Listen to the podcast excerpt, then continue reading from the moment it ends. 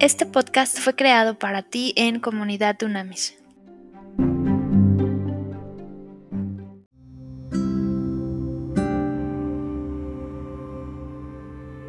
Trascendente día, comunidad Dunamis. Vamos a estudiar hoy el capítulo 12, eh, 12 de la carta del Apocalipsis del apóstol Juan. Esta carta se intitula La mujer y el dragón. Listos, dunamitas, vamos a empezar. Versículo número uno. Pudo entonces verse una gran señal en el cielo. Apareció una mujer cuyo vestido era el sol. La luna estaba debajo de sus pies y en su cabeza llevaba una corona con doce estrellas. Esto lo puedes confirmar también en Génesis 37. Estaba encinta y gritaba por los dolores de parto y por la angustia del alumbramiento. También en Malaquías, en Miqueas, perdón, Miqueas 4 lo puedes confirmar.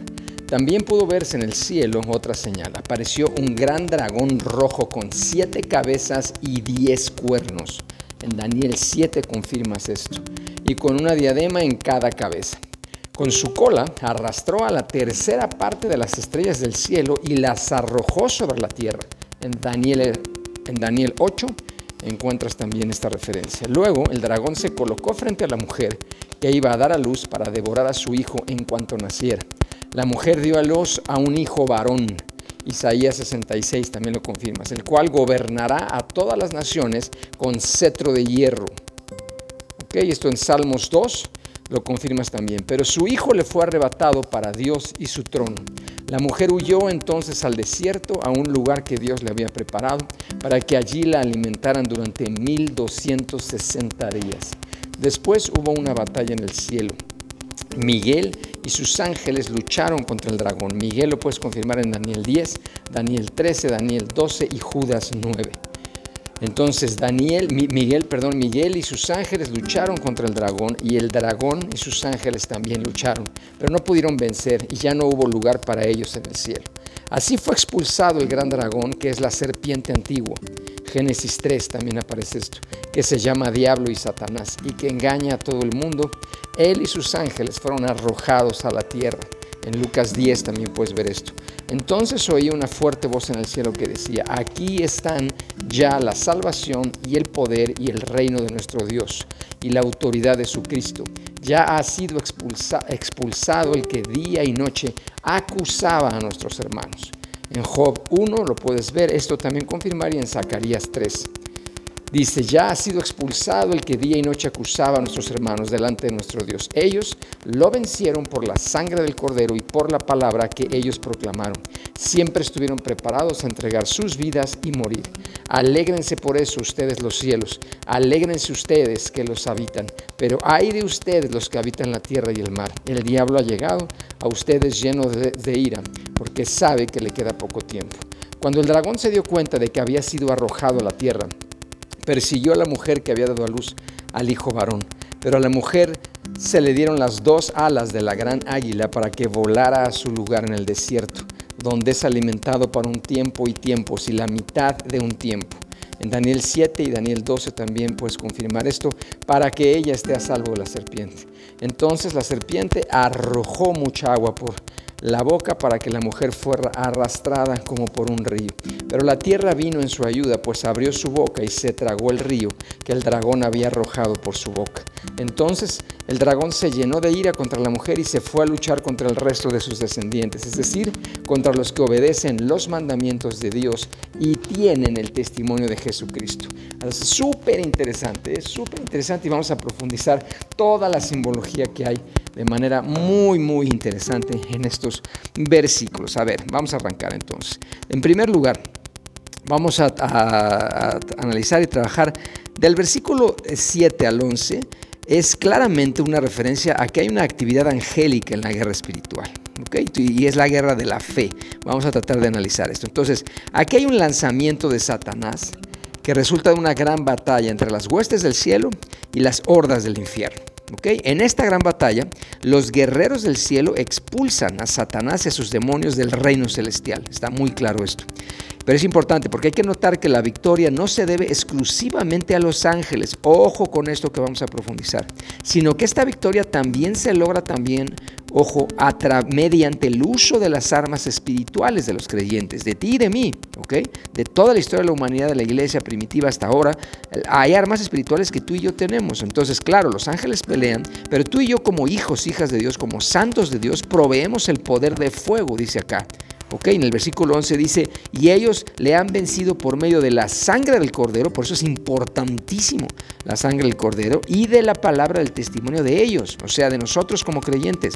Entonces los ángeles no vencieron solos al acusador, que el diablo su función es acusar, acusar, acusar, traer culpa. Entonces no, no lo vencieron los ángeles solos. Tú y yo como santos participamos por medio de la oración de guerra. Los ángeles evidentemente constituyen los medios utilizados por Dios para administrar esta victoria, lo cual, pero se vio reforzada esta victoria por la oración diaria, la intercesión que tú y yo hacemos. ¿ok? Es, es importante considerar que la mención de Miguel, todo el tiempo se está mencionando a Miguel, el arcángel, es uno de los cuatro lugares en las escrituras donde se habla de él. En cuatro lugares a, través de la palabra de Dios se hace referencia a Miguel. ¿ok? En siempre, en cada una de estas menciones, la guerra espiritual está claramente implícita. Y esto es, es, es cierto porque en Daniel 10, si profundizamos y vamos a Daniel 10, es la participación de Miguel en la batalla y la victoria es el resultado directo del ayuno y la oración de Daniel, un ser humano como tú y como yo, que iba al baño, que lloraba, que tenía miedo, que le temblaban las piernas, que se deprimía, pero era un creyente absoluto, era un hijo de Dios que entendía el poder absoluto de la intercesión. Después, en el, del 7 al 9, habla de ángeles caídos. Entonces, a ver, eh, está muy claro que en la palabra de Dios, se revelan ambas clases de ángeles. Hay dos tipos de ángeles. Ángeles buenos, por decirlo así, y ángeles malos. ¿ok? Las entidades malas, los ángeles malos, son aquellos ángeles que se rebelaron con Lucifer y fueron echados fuera del cielo junto con él, junto con el diablo. Sus mentes y entendimiento han sido cubiertos con la horrible oscuridad del engaño. Y esta es la misma táctica que Satanás usa todavía, ojo, para desviar a todas y cada una de sus víctimas hasta hoy día. Es el engaño, la acusación. Entonces los ángeles fueron creados en el orden original de Dios, ¿para qué? Para que hicieran la perfecta voluntad de Dios. O sea, los ángeles son instrumentos para establecer el reino, como aquellos que continúan en obediencia ante su trono. Pero ojo, los ángeles caídos no guardaron su dignidad, esto lo puedes ver en Judas 6, y son ahora agentes del adversario, del diablo, del enemigo, atados bajo su oscuro dominio y sirviendo a todo tipo de actividad que Satanás impulsa en la tierra. Esto es muy importante hacerlo notar. Después, a ver, eh, cuando recorremos el 12, el, capítulo 12, si nos enfocamos en el 10 y 11, vuelve a hablar de una guerra de los siglos, la profecía y el reino. A ver, entonces, esta profecía de Juan, del apóstol Juan, el capítulo 12, es muy importante porque transmite básicamente y esencialmente el mismo mensaje que Daniel 7. O sea, se empatan estas profecías. ¿ok? Es interesantísimo, se empalman en muchas cosas. Nada más hay una enorme diferencia. Apocalipsis, que es la profecía de Juan, ojo, se escribe después de la primera vez que Cristo estuvo en la tierra, de su muerte victoriosa, de su sangre preciosa, de la resurrección y ascenso del mismo Cristo. ¿ok? Entonces, esto es interesantísimo porque en este eh, capítulo 12 está muy claro observar cómo y leer que la guerra continúa sobre la tierra. O sea, la victoria de los redimidos, ¿ok? Porque el reino ha venido. La doble verdad de que sus victorias a menudo le cuestan el martirio a mucha gente de la iglesia, ¿ok? Pero hay una cosa, la razón de nuestro triunfo es esa sangre del Cordero, la sangre de Cristo y la autoridad de la palabra de Dios. Aquí se hace referencia a la palabra del testimonio de nosotros, es la autoridad de la palabra de Dios. Por eso tenemos que estudiar y profundizar en la Biblia. ¿ok? Entonces hay varias interpretaciones y enfoques dentro de esta historia redentor. ¿ok? Ahí hay una mezcla, hay muchos puntos de vista que le llaman algunos premilenario, amilenario, postmilenario, en fin. Y esto lo único que ha hecho es que ha dividido a la iglesia. Y, hay que dejar a un lado eso, hay que enfocarnos en las cosas que nos unen. Por ejemplo, ¿qué nos une? Que hay un adversario común, el adversario se llama el diablo. Acuérdense, siempre es muy importante, lo hemos dicho en comunidad de Unamis, hay un enemigo que es el diablo y hay tres adversarios. Un enemigo que es el diablo está vencido. Si tú ya eres un seguidor de Cristo, si tienes a Cristo en tu corazón y el poder del Espíritu Santo, el diablo está vencido. Sin embargo, tenemos que seguir peleando contra adversarios. El adversario número uno es, es todo el sistema, el mundo. Está, construido antibíblico, anticristiano, antiprincipios y valores bíblicos. El adversario número dos es la carne. y ahorita no nos da tiempo de profundizar, te invito a que hagas un estudio de a qué se refiere la Biblia cuando habla de la carne. Claro que eso es un adversario. Y el adversario número tres somos tú y yo, o sea, yo, todo nuestro pasado, todo lo que nos ha encadenado, los errores que cometimos, el pecado en el que vivíamos, los errores que había antes en nuestras vidas, pero somos nuevas criaturas. Es la fe con la que debemos seguir adelante. ¿ok? Entonces, es muy importante que nos enfocamos en lo que nos enfoquemos en lo que nos une, abrazar esa sangre de Cristo, ese sacrificio de Cristo como nuestra salvación y como nuestra fuente para alcanzar la victoria. Y está clara en nuestra profecía que vamos a triunfar. ¿Y por qué? Porque estamos del lado del Mesías, del lado de Cristo como tal. Entonces, número uno, el reino de Dios ya se ha establecido. El reino de Dios ya se estableció en ese triunfo de Cristo y hay un triunfo sobre la serpiente. ¿Ok? Entonces la presencia del reino en nuestros tiempos llama a cada creyente, a ti y a mí, a una lucha espiritual responsable y a una segura victoria. Entonces, evidentemente el diablo, Satanás, aquí representado como el dragón o serpiente, este mal lucha por sobrevivir. Y esta serpiente moribunda se retuerce amenazadora y da coletazos de que quiere seguir y quiere temporal. En esta, de ahí que esta situación temporal sea a menudo difícil y tú y yo nos veamos envueltos a veces en una lucha interminable y que nos desgastamos. Pero no te preocupes, ten fe. O sea, Cristo ya venció, venció con esa sangre maravillosa. ¿Ok?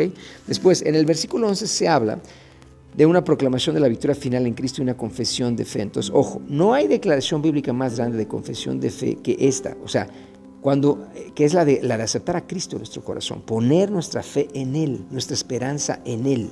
¿Ok? Entonces es clarísimo que la iglesia primitiva hasta ahora nos podemos enfrentar a la furia de los más terribles ataques personales de Satanás eh, como países, incluso como naciones. Pero tú y yo no debemos vacilar en términos de nuestra fe porque el resultado ya lo tenemos aquí. Este es nuestro testamento, este es el final de la historia. Es una vivificante relación con Cristo Jesús, tú y yo, y que nos va a dar la victoria basados en la palabra de Dios. Y obviamente en esa sangre del cordero que nos mete a ti y a mí bajo bendición, bajo pacto. Esto es importantísimo por lo cual no nos debemos intimidar tú y yo y no debemos permitir esta voz acusadora que siga torturándonos como en el pasado lo hacía. Y es importantísimo que estos tiempos que son difíciles, de tantas crisis que hay en el mundo y en México, tú y yo nos levantemos y, vamos a resplandecer con este poder de la sangre de Cristo, la autoridad espiritual y el poder físico también, y no operar a través del miedo. Ojo, hay que operar a través del amor porque al amor nada ni nadie lo vence y eso es importantísimo. ¿ok? Luego, a ver, se habla muchísimo de la sangre, entonces hay que entenderlo muy bien. O sea, este, este, eh, todo este eh, versículo, toda esta, esta carta y todo este capítulo 12 ve claramente que hay una lucha y que Satanás está recorriendo la tierra confrontando y acusando a los ciudadanos del reino de Dios, o sea, a ti y a mí. Pero nuestra arma principal que tú y yo tenemos como pueblo de Dios contra Satanás es la sangre del Cordero. Por eso se hace tanta referencia a la sangre. ¿ok? La sangre de Cristo, el Cordero, hace que tú y yo como pueblo de Dios prevalezcamos. Porque esta sangre responde a cualquier acusación del enemigo y la invalida por completo. Entonces, Satanás controla y derrota a la humanidad inculpando, inculpando, acusando, trayendo culpa. Y luego hay gente que es torturada por esa culpa. ¿ok? Entonces, literalmente actúa como un chantajista. Sin embargo, tú y yo como hijas, hijos de Dios, como santos, entendemos que la sangre de Cristo ha satisfecho todos los cargos contra ti y contra mí. Nos ha unido y unido. No nos, eh, invenciblemente, no por nada ni nadie nos va a separar lo que nos ha unido con Dios. ¿Ok? Y esto es lo que nos provee para derrotar a Satanás. Entonces la sangre de Cristo ha establecido en ti y en mí un inquebrantable vínculo con Dios. Esto es importantísimo, que tú y yo lo creamos. Si no lo crees no funciona para nada.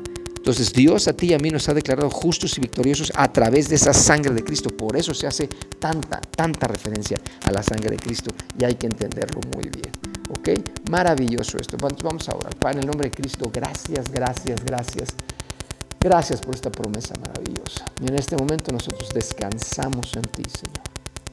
Descansamos y ponemos nuestra fe, nuestra esperanza en ti, sabiendo que nuestra victoria está escrita. Te pedimos solamente que nos des fuerzas, fuerzas, claridad de pensamiento cuando estemos eh, padeciendo alguna tribulación personal, familiar, profesional, en fin, de país, como nación, en este caso como el mundo. Danos la fuerza necesaria para entender que sea revelación absoluta de que la victoria ya está dada y que tú la ganaste por nosotros. En este momento nos levantamos con ese poder y autoridad para ir en amor, en amor, en amor, Señor, a cambiar y transformar la realidad de este mundo. En tu nombre, Cristo, lo pedimos sabiendo que hecho está. Amén.